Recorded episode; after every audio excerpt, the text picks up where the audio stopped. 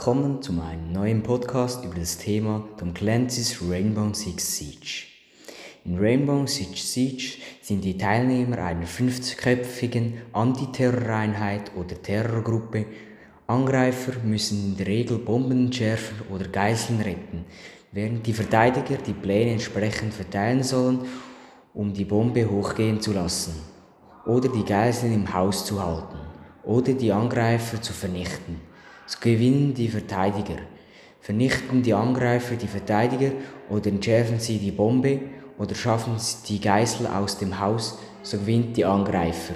Ist eine Runde vorbei, wechseln Angreifer und Verteidigung die Rollen. Man spielt ein paar Runden, bis die eine Gruppe mehr Siege hat und somit gewinnt das Team. Das war mein Podcast über das Thema Tom Clancy's Rainbow Six Siege. Nächstes Mal geht es weiter mit dem Thema Charakter und deren Spezialfähigkeiten in Rainbow.